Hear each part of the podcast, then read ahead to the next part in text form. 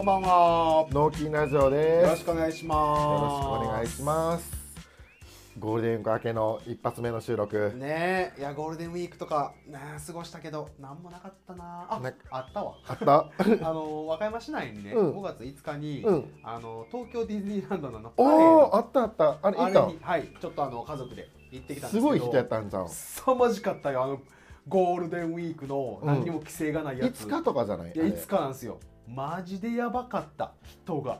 あれ悪さあの何年か前もあったやん。あったあった。あれ回ってくれてるミッキーが全国を。そうらしいねんけどでも全国に回るんじゃなくて、うん全国の何箇所かっていうのであの日付変わってパレードしてくらしい同時期ミッキーでやんねんな。あのなそれはね出たらやっぱランドの方もおらんくなんねんな。そうそうそうなんかそんなん都市伝説的なの聞いたことあるわ。でも絶対におるやろなと思うで。あ出てるやろ？かぶってるやろみたいな。三四ミッキーぐらいはおるやろいやな。おるよ。全世界に。ディズニーワールド行ったらどうなんでみたいな話だからね。だいぶ早く移動せなそれ無理やな。でも子供からしたら、はい。初めてのミッキー？いやあのねこれ実は2回目なんよ。え前のを見たそう前のやつも行って、うん。あれが確か56年そんぐらい前やったと思う。フはいェイスブックとかで見たもん友あ達そうそううそうそれの時に行って、うん。で今回2回目でで子供らも成長してるけど、うん。やっぱりもうミッキーとの距離が遠すぎて今回。あ人が多い多いか人らがすごすぎて。まあそんなこともまあゴールデンウィークではあったなっていうまあちょっとゴールデンウィークっぽい感じやな。そうそうそうそうそう。でミッキーの方は今度過ごし方っていうのは？僕ねもうあんまり記憶ないんやけどねゴールデンウィークは。その日常と変わらなあすぎて。まあ確かにそうなんやけどね、うん。うんな変わってないかな。で周りがあの休みで帰ってきてる子とあかそうやね。おるからね。でなんかその帰ってきてることをたくあんのに聞いたんやけど、はい。ユージとか結構このラジオ聞いてるらしいで、もうユージ聞いてくれてんの、うん、マジか。聞いてんのかユージ？おい。あのコメント欲しいんやけど。よろしく。小田とかも聞いてくれてるらしい。小田も聞いてくれてんの、うん。ありがたい。おありがとうございます。意外とちょっとずつ、はい。えー、とおかげさまで、はい。このエピソードごとの、はい。えー、と再生回数あ増増えてきてて増えてありがとうございます。ちょっといい感じに右肩上がり。いや嬉しいな。でやっぱり最新話は、はい。えー、と更新してから時間が経ってないんで、ね、再生数って落ちるんですけど、はい。多分ボリューム3ぐらいから、うん。ちょっとアドレスが変わったりとかこのチャンネル自体が変わったんやけどうん。そこからはもう結構順調に、いや嬉しいっすね。やりがいがあってね。まあねいろいろテーマとか、うんまああの中身の話も、まあ、徐々に自分らのこうねうん。話し方とか、いろんな部分がね変化しているっていうのをちょっと一緒に聞いてもらいながらね楽しんでくれたらすごい嬉しいなと思います。1話目2話目とかひどいからな。喋りたいことだけ喋ったみたいな。あれやばいわ。でもまあもともとの僕のコンセプトは、はい。上田とご飯行ってる時の話って結構面白いと思うでっていうところがスタートやからそうやってそんなふうに言ってくそれに近いのはやっぱ1話2話なんやけど、やっぱりこの聞いてもらって再生数が増えてきたら、はい。それだけじゃダメやなみたいなのが芽生え始めてるよね。ある。やっぱりこうなんか中身を充実させたいとか、うん。やっぱ喋るとか聞くとかっていうのもちゃんとこうレベル上げていきたいなっていうのは思うよね。思う聞いててね。結構自分の聞き直すし。わかる。自分でも聞いててやっぱりね自分で話してるのにクスッとしたりとかね。それねあるしね。あの 蛍の墓んとこまああれ自体は笑える話ではないんやけどう上田の「あの堪忍してください」のモノマネのとこ10回ぐらい聞いたからな。ん いやねなんでさあの筋トレ中に聞いて一個も力入らなかったみたいな言ってたやん。あそう筋トレの時に、うん。えー、とイヤホンでラジオ聞いてはい。それはあの上げる前のやつを聞いてたんやけど、はい。1時前ちょっと自分で言ったものの、はい。ちょっとおもろいし上田がどんどんなんかそれを煽ってくるから その辺で全然上がらんかったで。で周りからしたら、うん。ベンチプレスしながらニヤニヤしてるやばいやつみたいな。でもだからこいつめっちゃ疲れてる中でのこの1回上げるか上げへんかみたいなこと今やっててちょっと脳内へのアドレナリンめっちゃ出てるやんみたいな。そうそうそう。でもうなんかあの究極死を覚悟した漫画とかあったらキャラ笑ったりするやん。あそうやね。それに近い感じを ワンピースで言ったらね、ん。悪い俺死んだみたいな、そうそうそうそう。あの瞬間的な話やね。周りからしたらそう見えてるかもしれん。あーまあでもね、まあ、そんなこともありながらで、まあ、こうトークをねこれからもどんどん続けていきたいなっていう話ですよね。でちょっと収録の関係上、はい。えー、とアップが、えー、とあ金曜日いけるか。今日木曜日やもんね。あそうやね、うん。最短で。あそっか。間違えてたわ。いけるいけます。カー金で開ける、はい。金でいけるんで、はい。えー、とこのゴールデン赤けのはい一発目はなんとゲストの方にはい。来ていただくということで、そうなんですよね。脳筋ラジオ始まって以来の。初めてのゲストというかまだ自分たちのこのねあの数がさ、はいはい、全10回とかですやん。まあ、10回ですね。で、まあ、10回もねあのよく続いたなっていうのもすごいありますけど、はいはい、まだ10回だからね来てくれて本当ありがとうございますと。そうですよね、はい。多分最初からもう質問とかトークテーマいただいたりとか。そうなんですよ。それをいただいたっていうのもきっかけでしたし。ヘビーリスナーということでいいですかね？いいです。今日いいですよね。はい構いません。で今日来ていただくのは、はい。えっ、と養蜂家の、はい。えっ、と西村農園のはい。西村康介さん。えーえそう西村養蜂場のの西村康介さん。康介さん。はい、ですというこねとで、えー、とこの後、はい。えー、と来週の火曜日にあげる分に来ていただくんですけど、はい。まあ、今僕がスムーズに出てこなかったように、はい。養蜂家っていうものはっていうのが多分上田はもともと友達でそうですねまあ知り合いで。関係性があって、はい。ある程度の知識はあるかもしれないですけどざっくりねその外側についてはっていうところはありますけど。で僕はもう正直言葉もはい。初めてではないけど、はい。養蜂家んみたいなところがあって、まあちょっとねね。農業とはその密接な関係なんやけど、はい。このなんかあまり見えてこない部分があって実態が見え実づらい態が見えづいらい、うん。あまあ、業態っていうのかな？そうやね。中身の部分やんか全然わからんからね。でそれはこの来ていただくにあたってすごい失礼かなということでそうですね。まあ、いろんな方面から予習したんですけど、はい。それに、えー加えて上田がい。ろんなことを調べ始めたら、はい。えー、とまたあのコーナーが。はい。はい。いきますか。はい、はい。行きましょはい。えー、百姓人上田の農業は歴史だ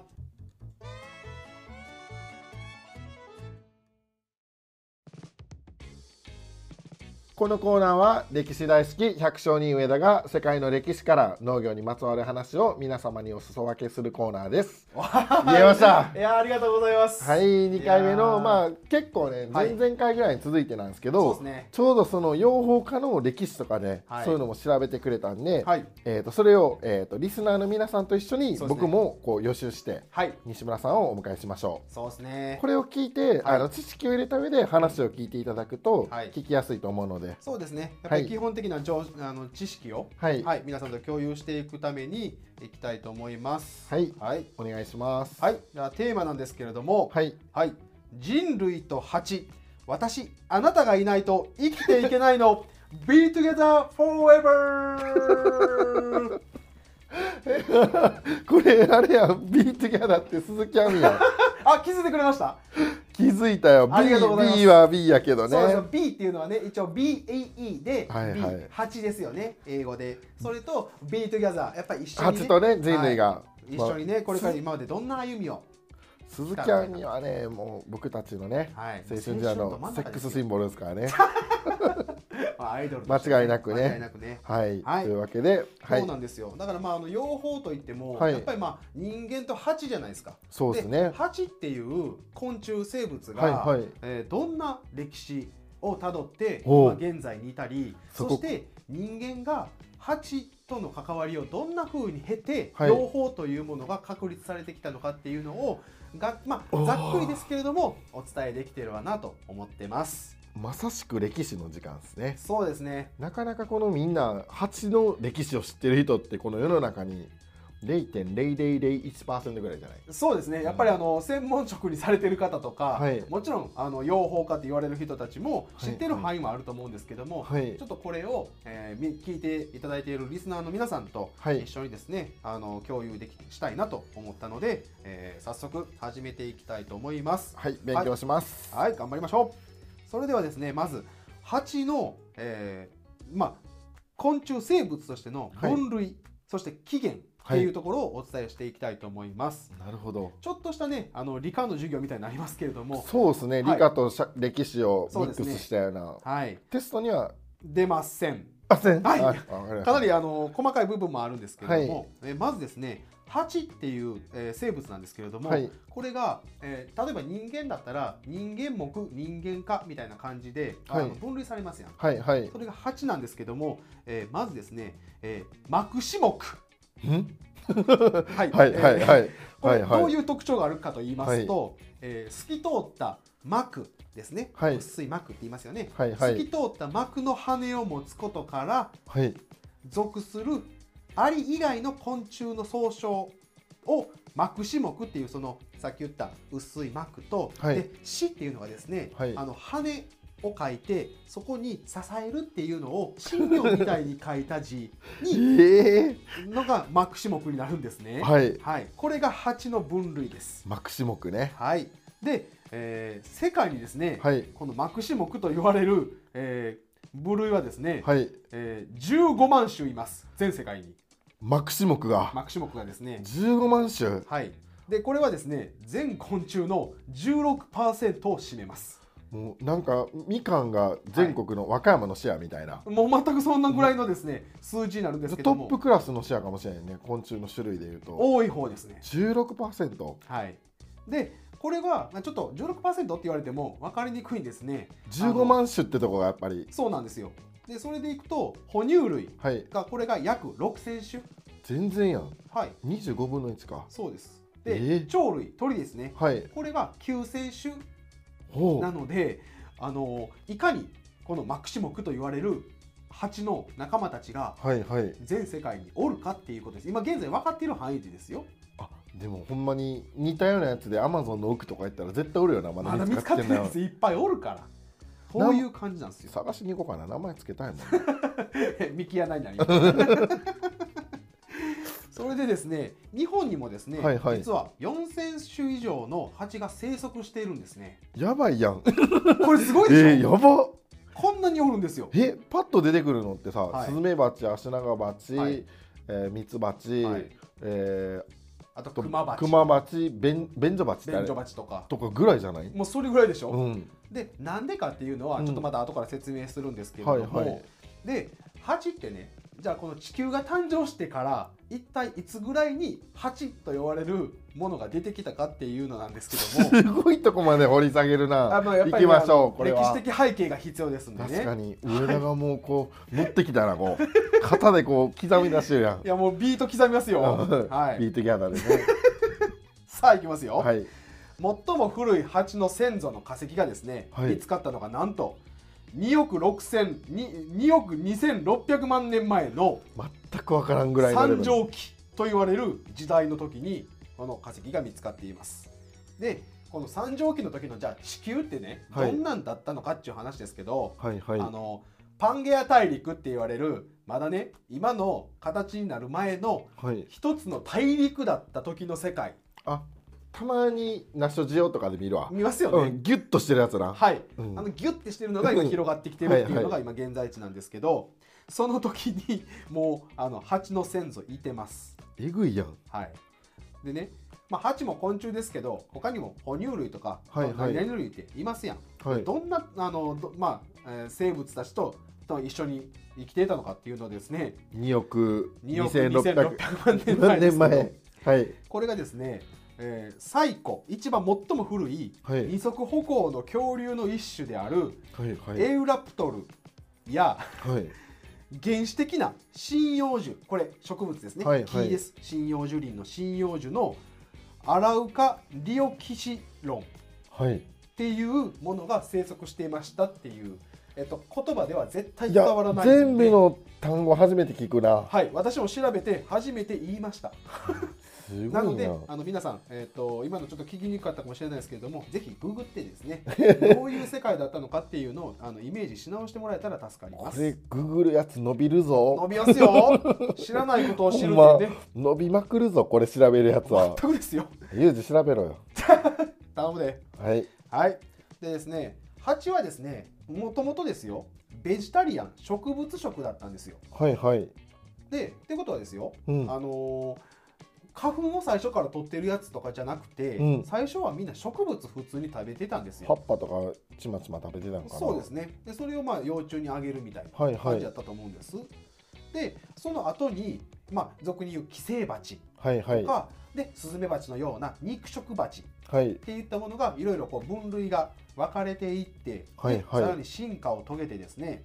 でそのうちに幼虫に与えるタンパク源をはい。肉から花粉に変更したやつらが出てきたわけですよ。おお生きるために。生きるために。進化したんですね。もしかしたら環境の変化とかでちょっとこう肉が食べれない、まあ、他の昆虫を食べれないとか、はいはい。寄生するものがいなないるとかいろんなことを経た結果はい。またその狩り蜂って言われる、はいはい。そのまあ、いわいわゆる植植物食のやつらですよね。はい。その仲間が花鉢っていう形にまた進化を遂げて繁栄を遂げるっていう流れなんですなよ。んとここはわかる。あイメージはい なるほど。湧きますよねはいわかります。もう今現在いてるはい蜂たちと多分近いと思うんですよ。でその狩り蜂の仲間である花鉢が出てきたであろうっていうのがですねはい。これがジュラ紀後期から白亜紀前期の1億4000万年前から1億2000万年前ともう随分と現代に近づきましたよ。いや上田1億年分の話一瞬でしたなはい。文字数でね。時空をねじったやんはい、ねじりましたよ。歴史は時空を超えます。はい確かに、はいで、そこからですね、さらに蜂蜜として蜜を集める蜜蜂が出てきたんですよ。これがね、ちょっと不思議な話なんですけどそうで、すね花粉とうんあのはあの花につく蜜ってちょっと別物ですやんか。はいはい、あれのうちのその蜜を集める蜂蜜蜂が出てきたっていうのが、うん、これが2000万年前から1000万年前っていうですね。もうなんかこの時系列でつい最近に思うな。そうでしょ？めっちゃここまで来たって感じでしょ、うん。うん。たったの1000万年前やからな。そうなんですよ。でですよ。はい。これがですよ。人類が誕生してからたった数百万年ですからはい。これ考えた時に蜂がいかにね生物として大先輩であるかっていうところを再度リスペクトし直さなあかんのちゃうかと。ほんまやな。はい。に種類が15万種類。はい。やばいな。もちろんねこの15万種っていううちの,、うん。あのちょっと仲間を紹介すると、うん。あのアザミウマ。はいはいはい。上田のはい害虫ですよ。ね天敵のね。天敵なんですよ。はいはい。とかあのカメムシ。はいこの辺も最初にお伝えしたうん。マクシモクっていう仲間なんで、そいつらもいっぱい含めての15万種なんで蜂だけの世界ではないっていうところが大きな部類になっちゃうんですね。なるほど。まあ、こんな感じのまあ時系列がはいはい。あるんですけど、で見た目ですよ、うん。もう今現在のミツバチをはい。ちょっとこうお伝えしとこうかなもんですよ。あまあ一番ねそうです。有名な、はい。有名どころっすねミツバチ。そうなんですよ。最近蜂見ました？蜂はあの家の下ではい。家庭菜園はい。やってる時に、はい。えー、と2月ぐらいとかにはい。日本ミツバチがたまに来る、あもう大丈夫ですね。はい、まだあの自然の環境が。環境が、はい。あの若野にはあります。でよかっあたとみかんのはい。花には、西洋ミツバチ。みんなが見てる。間違いない。がブンブン今まさにブンブンしてます。まさにみかんの花の季節ですそう今一番咲いてるぐらいだ全種類で。ああじゃあもう今満開に、うん、近いところで。ブンブンブンブン。違い今ブンブンブンブン集めてますブよンブン飛んでますよ。じゃあちょっとあのミツバチの見た目をね、はい。少しご紹介しますけども、えー体長がですね、えー、12から13ミリ前後。1.2センチから1.3センチです、はい。はい。実は小さいですね。そうですね。はい。で丸っこい体してますねしてます。ある程度ね。特に西洋ミツバチ。そうですよね。みんなが見てる方が丸っこくて、はい。日本ミツバチはちょっと細い。シャープな感じしますよね、はい。で、えー、と黄色地黒の縞模様はい。わかりますね。もう蜂といえばみたいな。はいはい。で体の表面や足に長い毛がありますね。はいはい。はい。でちょっと色味のね感覚なんですけど西洋ミツバチはオレンジ色。はいはい。はい。で日本ミツバチはちょっとそれよりも黒っぽいっていう印象があるらしいです。これあの見てるからはいはいってなるけど、はい。多分一般のはい。方はその日本ミツバチとはい。西洋ミツバチ見てもはい。違いには分からんぐらいのレベルと思でなおかつ今日本ミツバチがどんどん減っているっていうような、っちゃ減ってね、るわないう話聞きますよね。見たら嬉しいもん。そうですよね。だからそこの多分皆さんが見てるミツバチってもしかしたら大体が西洋ミツバチちゃうんかっていう感じだと思うんですよ。ほぼそうじゃない。ね。うんまあ、それだけねあのなんでこの西洋ミツバチっていうのが今なんでこんなにこう生態系の中でいてるのかっていうのはあおいおい説明していきますけれども。はい。はい。でですね、えー、ミツバチミツバチ科っていう、まあ、ここもちょっとこう分類になるんですけれども、はい。これがまあ大体16種類あるわけですよ。うんうん、なんと。ちょっとまあ減って、はい。考えたらもしかしたらいくつか出てくるかなと思うんですけど、はい。でこれがまあ、まあ、代表的なものだけせあの紹介しますと、はい。在来種のニホンミツバチこれ分かりますよね？わかります。で明治時代にはい。ヨーロッパから持ち込まれたのが西洋ミツバチなんですよ。あいつらまだそんな来て間もないん間もないです。100年150 150年。経ってないぐらい。そんな150年ぐらいかね、はいそれぐらいでここまでの,、まあ、あの生態系のバランスを 拡大してきてるんですよえね、これが面白いなと思いますね。日本の気候ともマッチしたんかな？おったところはあったんちゃいます。やっぱりあのうんヨーロッパって割とあの地図で見ないとわからないですけど、はいはい。割と日本よりも北部にあるってういうん場所多いじゃないですか。みんながイメージするヨーロッパがねロシアからのこの大体の分布として、そういう位置配置配置になると思うんですけれども、はいはい。でやっぱり蜂っていうのはね液中、まあ、いいわゆる、あのーいいよねって言われる蜂にな、えー言われるわけですよ。昆虫として。はいはい。でそれは何でかっていうとでミツバチっていうのはですね女王蜂になる幼虫にだけ与えられる餌を利用するロイヤルゼリー、はいはい。これロイヤルゼリーって聞いたことありますね、はい、これ女王蜂になる幼虫にしか与えられないんですよ。この成分。選ばれし者しか。選ばれし者しか。伝説のロイヤルゼリー。もうこんなあの食品とかにめっちゃ成分入ってるけどあれほんまにそうみたいになってくちょるよね。っと風味だけじゃないみたいな。ねちょっと粉末トンみたいな。あれでパそんな取れないよみたいな。そうなんですよ。まあでもこの辺って、はい。ほんまに脆弱な部分やみんなが。そうですそうです。でこれをちょっと覚えてもらったら、うん。この製品を選ぶ時とかに商品か役になりますよね。立つと思うんで、でですよあのまあこれが一番よく聞かれるんちゃうかなと思うんですけどはい。健康食品なんかによく使われるはい。プロポリス。はい。はい、これはプロポリスって一体何なのかってちょっと想像つきませんよね。成分としては名前よく聞くしそうですね。体にいいよねっていうイメージあると思うんですけど。いいいよねのイメージが強いです。そうですそうです。なんですけども実はこれあの蜂の巣ありますよね、はい。あの六角形の形した。その巣の隙間のパッキンの機能を持っているそもそもそのうん。プロポリスっていうのは巣の隙間を埋めるパッキンの役割を持っているものがプロポリスなんですよあれ実は。なんと？ここれがね蜂自身が作ってるもんなんですよ。蜂はしかも食べない。食べない。巣です。建物自分のお家に殺菌作用が強い成分。そうですね。ね。まあ、守る防御をするためのもんやと思うんですけど、でやっぱこれです。今言ったみたいに殺菌作用が強いってはい。言いましたやんか、はい。だからあのよくね、えーおばあちゃんの知恵袋じゃないですけど、はい。あのちょっとね喉風邪かな喉がガラガラするなとかうん。言った時にこのあ蜂蜜なんかを一飲みペロリとするとですよこの喉の風邪にはですごく効くみたいな話がやっぱあるわけですよ。あれはあながちおばあちゃんの豆知識っていうんじゃなかった？じゃあもうやっぱりもう科学的な科学的な根拠があって。ここにはあるんちゃうかっていう話ですよね、はいはい。あすごいなと思いますよね。すごいな。であとはあの結構、まあ、今現在でもよく、まあ、見かける人いてるかどうか知らないですけども、はい。ろうそくとかですね、はい。化粧品などに利用する蜜ろうって言われるこれ蜜あの蜂蜂が作る成分なんですよ。これはねあの全く知らなかったんですけど、はい。なんか西村さんがはい。ろうそく作ってるみたいなのをあインスタかなんか見てうん。それでものは見たことないけどそのはい。投稿を見て、はい。どういうなんでその蜂を作ってる人がどうろうそくとコラボするんやろみたいな。思うでしょ？思う思う。蜂が作ってたんです。え蜜ろう。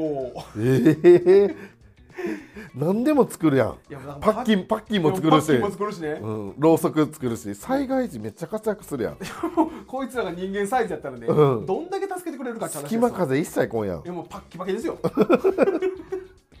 構造上強いしね。強いしね、うん、で最後にはやっぱりこれは結構馴染み深いというか、まあ、これは自分たちのね、はい。農あの農家としてすごくやっぱりこうありがたいですけど農作物や果樹の受粉にもう役立ってくれてるお世話になっておりまおす世話になっております。先輩。ねえ。もうこんな感じですよ。蜂の、まあ、最初のね、うん。あのまあ、始まりと、はいはい。まあ歴史とね。はい、いう感じですけども、すごいな。だから世の中の人はもっと蜂にリスペクトを持って、はい、ぜひねうんあの接してもらえることができる人は接してください。接したら刺されるけど。あそうごめんごめんごめん。向こうは敵認定す。るからねそうやそうやそうやそうや。あんまりねあの不用意にあの黒っぽい服装で近寄らないでくださいね。では次ですね。あのまあ蜂の生態についてはお話ししたんですけども、はい。養蜂いわゆる養蜂家の。はい養蜂家の養蜂ですね、はい。養う蜂って書いて養蜂ですけどもこれのはい。世界の歴史を紐解いていきたいと思います、ここからが特に大事な内容になってくるんですね。今日この後の西村さんの話を伺うにあたって。はい。はい、というわけで勉強していきましょはいいきますよ。現在ですねうはい。世界では約120万トンもの蜂蜜が生産されていると推測されていますあんまりピンときませんよね。ピンとこんけどみかんの去年の出荷量が70何万トンとかだったんじゃないかな。ってことはいかに蜂がですよ。そう。蜂蜜作っとるかですわ。そういうことやんな、はい。これはすごいですよね。でそうなってくるとですよいつから人類は蜂蜜を生活に取り入れてきたのかっていうところ気になりますよね。めっちゃなるよ。であのご説明しますね。はい。はい。まず紀元前6000年頃ですね。最近やな。そうでしょ？もう今からゴール8000デン年ぐらい前ですよ。ゴールデンウィーク前ぐらいの感覚やな。お2億2600万年前の話と比べるおっとしゃる通り。もう本当にねあの4月の末ですわ。ほんまっすね。その頃にですよ、はい。スペイン東部にあるアラニア洞窟に書かれたはい。壁画に野生の蜂の巣から採取する人の姿が描かれていたと。ええ。もうだからもうあの8000年前には人はですねあの蜂をもう吸うから蜂蜜を取るっていう生活を狩猟採取の中でやってたっていう話ですよ。もっと前の可能性もあるってことですよね。もちろん書かれてたのがそこなんで、はい、人類史でいうとねねあの1万5000年前とかそういはい。はいう数字ありますから、はい。もうそこからもういろいろね、まあ、あの採取して裁量あの狩猟していく中ではい。見つけたんですよ、古代の人類は。なるほど。はい、で次に行きます。でもっとこうじ時代がですねこっちに近づいてきて、はい。紀元前5000年前ですね。はい。この時に養蜂家と言われる人が登場してるんです。おおもういよいよこれが専門職みたいな形で出てきてるらしいです。すごいなその時代に養蜂家が。ね。それでですねやっぱりあのーいろんな逸話神話の中にも出てくるんですけれども、はい。古代ギリシャ神話ですねはい。ゼウスとか、はいはい。ね、アポロンとか、はい。ああいう人たちが出てくる中に養蜂の神っていう人がいます。神にもなってるんや。はい。その名がですね、はい。アリスタイオス。初めて聞きました。はいはじめましてアリ初めスタイオス。ましてアリスタイオスさん。これねあのフランスの、えールーブル美術館に貯蔵されておりますのであのもし気になる方はですね、えー、とアリスタイオス。おであの検索してもらってググってもらったらすぐ見れますしあのルーブル美術館に行ってください、そうですね。これ、はい。行く人ははい、もっと伸びるな。もっと伸びます。伸びまくるな。旅と勉強は人間を伸ばします。確かに前頭葉の刺激やばいからね、はい、でまあさすがにねそう言うてもちょっとイメージ欲しいわって言われると思うんですけどそうやな。もうん、一番わかりやすいのは言うときます。はいください。ミケランジェロが作ったダビデ像です。え？わかります？わかるよ。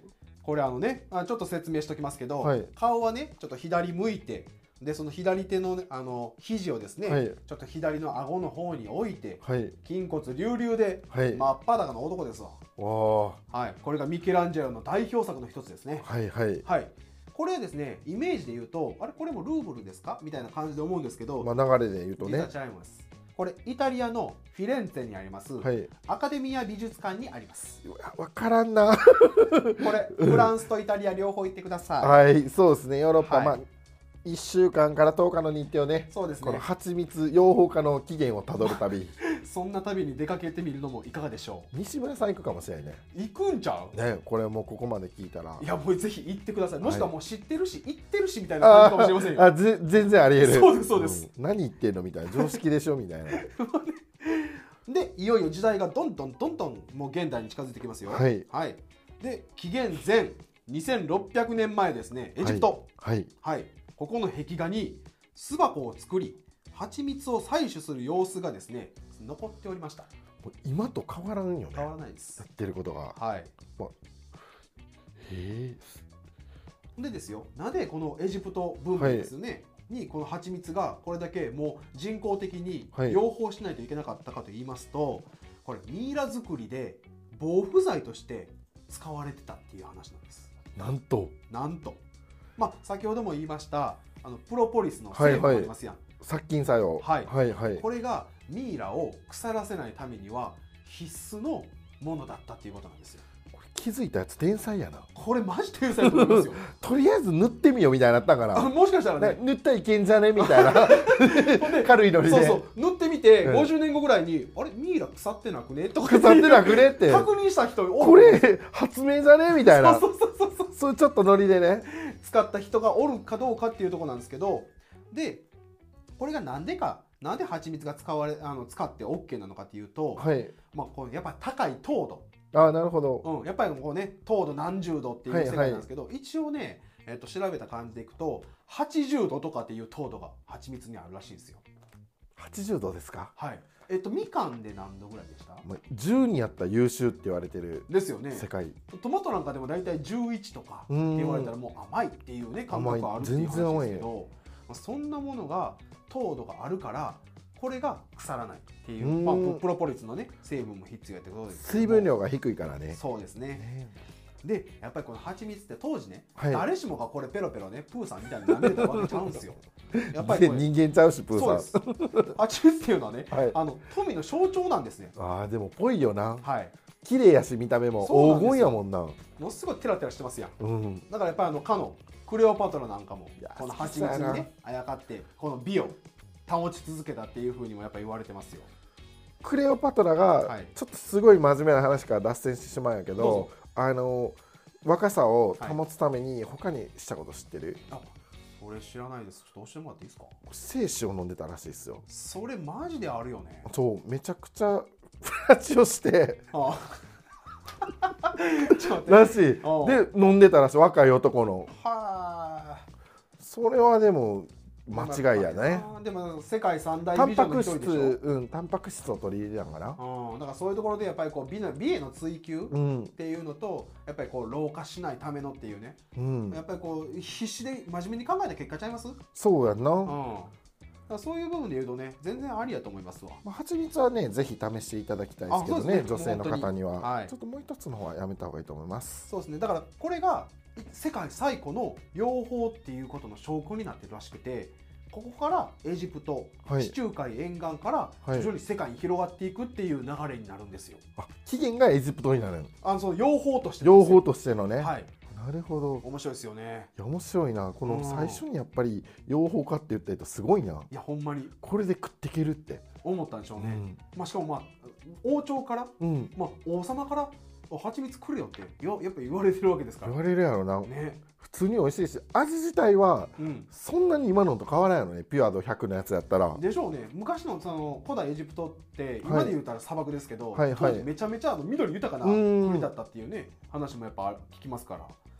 そんな中次はアメリカ大陸です。おっと。はい。これはマヤ文明やアステカ文明の時代はいはい。から蜂蜜酒、まあ、蜂蜜のお酒ですね、はいはい。っていうのがもう当時あったらしくてこれが宗教儀式には欠かせないものやったんですよ。なるほど。はい、でこのマヤとかアステカ文明っていうのって、どういうえー国だったか文明だったかっていうと、はい。生贄信仰がありました、おっと。はい、おっとっと。で生きたままですね、うん。えー生贄の対象となる人の、えー心臓を取り出してで神に捧げてみんなで「うわー!」って言っていや当時当時の人やんノリが えそれがですよ。オカルト今で言ったらオカルトやな。そうですね。それが毎月1回行われてたぐらいらしいです。選ばれたくないそうなですね。うおーっていう方になりたいわ。まあ、ちょっとあのあんまりまだ言葉での説明としてのイメージつきにくいんですけど、はい。あのインディ・ジョーンズ映画はいはいはい。ハリソン・フォード。はい。出てますよね。小学校の時見ましたよ。はい、あれの「魔球の伝説」っていうはい。映画の中で出てくるあの敵役のですね、えー、やつらがあのマグマの中へこう落としていこうみたいな感じがあるんですけどあれこれゴンドラで走る回のやつあそうですそうです。あれですあれです。はい思い出してくれてありがとうございます、はい、なるほど。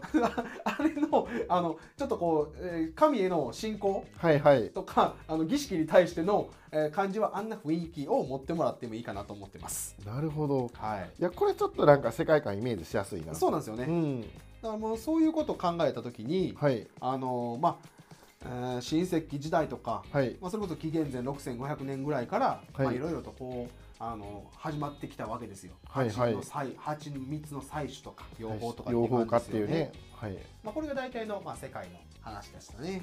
いやちょっと賢なったな。前もそうやったけど、はい。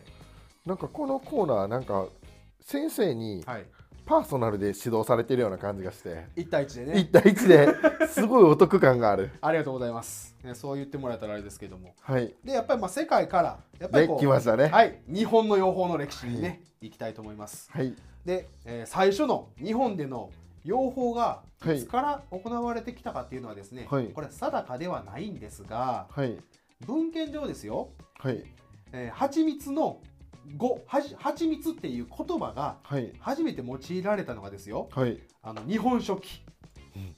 わかります？古事記日本書紀っていうあの、はいはい。習いましたね。はい。あれの、えー、と書物なんですけどもはい。古事記っていうのはいわゆる各地方で、えー言葉で伝えられてきた伝説をはい。まとめたものが古事記ででなるほど。日本書紀っていうのは日本っていう国はこんな歴史をたどってきたんですよっていう、はい。オフィシャルな歴史的なあのこういう出来事がありましたっていうものを書いた書物になるんですけれども。勉強になります。それはい知らんかったっす、あの名前ワードだけ覚えてて。ありましたよね。はい。でこの日本書紀で、えー、百済の大使不要。あすみません。よ予報不要不予報 言えてない。ごめんなさい、もう一回言きましょう、えーもう一回言いましょう、えー、百済の王子様のはい。予報っていう人ですね、はい。百済っていうのは昔のあの朝鮮半島の中にいた、はい。あの百済っていう国なんですけども、はい。この、えー皇太子である、えー、予報さんっていう人が、はい。えーこの人が日本にミツバチの房4枚持ってきてはい。奈良の三輪山に放ち買ったけれど失敗した。失敗すんのかい。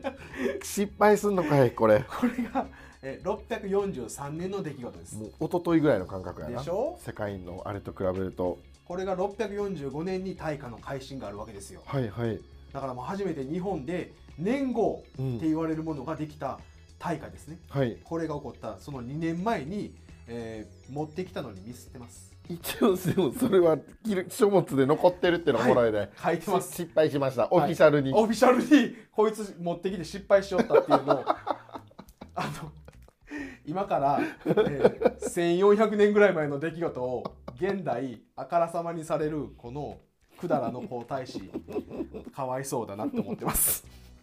はい。はいでもうそこから時代がもういよいよ平安時代まで行きますよ。だいぶ飛ぶな、めっちゃ飛ぶでしょ？はい、それまでなかったんかっていう話ですよ。あったと思うけどな。あったと思うんですけどね。うん。でこれが当時諸国。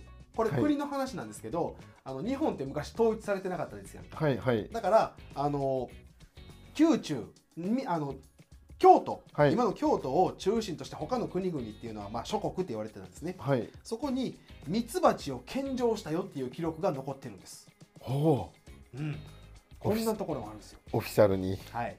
でこれはですよ平安末期のはい。今昔物語とかのはい。あの本に中にもミツバチっていうちゃんと名前が出てきてるんですよね。なるほど。はい。もういよいよあ割ともう庶民の生活や宮中のはい。公家や貴族の間では、蜂っていう存在から蜜っていうものが取れてめっちゃうまいやんっていうのが浸透し始めてきてるかもしれないですよ。これはじゃあ今のその日本ミツバチっていうのは、はい。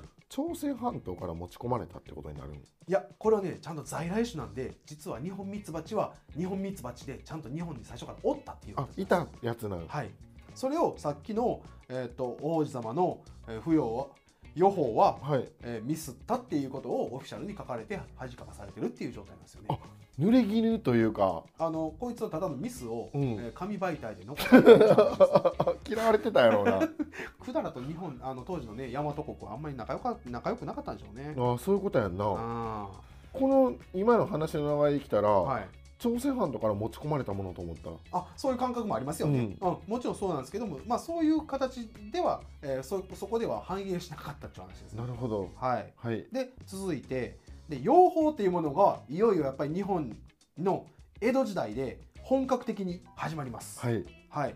でこの時にはですよやっぱりこういろんな流れもね歴史もありますから、はいはい。この蜂の生態を観察したりとかですよ。はい。買うっていう技術もめちゃめちゃ飛躍的にグンって伸びるわけですよ。うーん。でその当時の貝原越賢さんっていうねはいあの貝原雄山ちゃいますよ。いやそれも出てこんかったあごめんごめんごめん。ごめんそんなん出てこんよ。あの貝原越賢さんの大和本草、はい。これ1709年に書かれた書物なんですけども、はい。これを採蜜した場所要は蜜をどっから取ったよっていうことでそれ場所の分類してます、うーん。それが石蜜木の蜜で木蜜はいで土の蜜で土蜜。はい。で家の周りで取ったから家蜜みたいな感じでどこから取った蜜だよっていうのが分類されてたりとか。ひつまぶしみたいやな。聞4回こ楽しめる、うん。ごめんごめん。4回楽しめるみたいな。で他の方でも久世敦之さんっていう方は知ってたらやばいよな。はいはい。みたいな絶対嘘ってバレるよな。絶対あいつ薄っぺらみたいになるよな。あここで合わせよったなみたいなそう感じそですけど。うこれ知ってるやつやばいやろ。僕もこの時初めて知った人なんでそりゃそうやろ。いやいくら歴史好きでも。いやここまでのね ニッチなとこまでは知らないですそうよ養蜂家の歴史まで押さえてたら、はい。やばいウィキペディアや。ねそうでしょ。でこの時に書いた書物がはい「家宝畜養記」っていうねおなんか必殺技みたいに聞こえますけど。確かにあのまあ字で言うと家にはい。鉢に、でこれあの畜養で蓄えるの畜ですね。畜産の畜ね、えーそうです。はいはい。で、えっ、と、あと養うの養。はい。で、えっ、と、初期の木。はい。で、家宝畜養木っていうことで、ゴゴゴこの中にはですよ、もういよいよ巣箱の作り方、はい。その置く台の高さ、はい。で置く場所、はい。で蜂の闘争本能、おで分法って言ってね、はい。あのどうやって蜂を開けるかとか、はいはい。オスバチはどんなやつやとか、はい。で巣にいてる虫はどんなやつやとか、はい。で蜜を取る方法、で清老法ってあの蜜蝋ですよ。はいはいこれのことも10項目ほどもちゃんと書物として書き記されてるんでものすごい飛躍的に伸びてるわけですよ。門外不出の一子相伝 一子相伝これ。もう一件しかずっと続かへん蜂のの。巻みたいなハッカあるんかいみたいな。まあそんな感じでですね、はいい、くわけなんですけどもいよいようんこのこれすごいことが起こるんですけど、はい日本のですよはい。旧式、まあ、昔のですねはい。この養蜂を体制要ははい。成功させた人がなんと和歌山県の方なんです。なんとなんと、はい。和歌山県にある有田郡道村なのか道村なのか分からないんですけども。確かにはい。道村っぽいな、道村にしときます、はい。道村の佐田一右衛門さんっていう方がおこおの人が日本ミツバチを使ったはい養蜂を確立させた人なんです。ええ和歌山の人？和歌山の人なんですよ。誇らしいな。いやこれはね誇らしいよ。全国の人蜂蜜食べれてるん和歌山県民のおかげって思ってほしいよな。思ってほしいですね、うん。はい大先輩であるねうん。佐田さんがね、佐田さんね、はい。あの佐田さんね。いやもうもうねもう初めての方です。初めまして。はい。この方は1825年から1904年まで生きられた方で、まあ、あの文政8年って言われるまだ江戸江戸時代の話なんですけども、はい。この方が日本ミツなミツバチの養蜂に成功したと。なそうなんですけどもはいはい。生産量なんですけども、はい。あのこの当時ねこのはい一右衛門さん、最高の技術を持った一右衛門さんの全盛期はい。ですら現在の養蜂ありますやん。1枚のあの巣箱から、はいはいはい。取れる蜜の量。なんとなくみんながイメージする。イメージする。はい。あの蜜の量の1割か2割程度だったそうです。うわ。これが当時の最高峰の技術だったんですよ。じゃあめちゃめちゃ高級品やったんじゃない？いやめっちゃちゃいますよ。ねえ。もう特別ですもん特別なやつはもう献上品とかそんなレベルじゃない？天皇は必ずこれ舐めてました。ですよね、はい。まあ殺それぐらい菌作用もあるしあ栄養価も高いしはい。絶対そんな風に思われたと思います。でこれが明治8年1875年のドイツからですよ。はい。養蜂の技術が日本に持ち込まれてはい。で同じ同10年明治10年ですね。はい。の1877年には西洋ミツバチ軍がアメリカ経由で導入されてここから今の養蜂に直結する形を取ったっていう形なんですよ。なるほど。はい、これはやっぱりその日本ミツバチとはい、西洋ミツバチのはい。差もあるんかな、あります。そのこれ西洋ミツバチはめちゃめちゃあの蜜取ってくる量が多いんですって。ああなるほど。うん、あだからいまだに流通してるのでもい。日本ミツバチのは、まあ、もちろん数が減ってるっていうのもあるけど、はい、なかなかお目にかかることないよなかかることなくて取れたとしてもすごくやっぱごく少量なんですね。うーん。うんそんな感じで行ったんですけどもちょっと時代背景の中で今の言ったところでどんな時代よって思うんですけども確かに。先ほど言ったこの、えードイツからの技術が日本に紹介されでアメリカ経由で来た1877年って言ったでしょ、はいはい。この時に何が起こったかって言ったら西南戦争起こってます。これも明治に入ってます。はいはい。で西郷隆盛さんがこのあの幕府旧幕府軍ですね。おいどんが？おいどんがおいどんがここなくなっちゃいます。こういう時代の時に養蜂の養蜂業界ではもう西洋ミツバチがはいはい。輸入されてここから今のもう養蜂に直結する形になるっていう感じなんですよ。えー、じゃあなんかその西洋西南戦争かはい。やってる裏でそういう動きがあったっていうのは。そうなんですよ。だからも鎖国う日本のちょっと前鎖国してたのにどうでしょ？いうことやみたいななんか。そうなんですよでこの時になんでこのドイツから養蜂技術を取り入れられたのかって言ったら、もちろんそれまでって鎖国してましたやん。はい。でも文明開化明治維新によって、はい。あの西洋列強はい。に追いつけ追い越せっていうのがはいはい。はい日本の名目課題名目だったんですよ、はいはい。その時にやっぱりもうヨーロッパ見習わないといけないよねっていうことでウエストファリア体制要は西洋を真似ようみたいな形をとってやっていくんで、その時に多分最先端だったのか一番ドイツっていう国があの相手にしやすかったか知らないですけどもこういうところであのこの西洋ミツバチが日本に入ってくる流れだったっていうことなんですよ。これ知ってるやつおらんよ。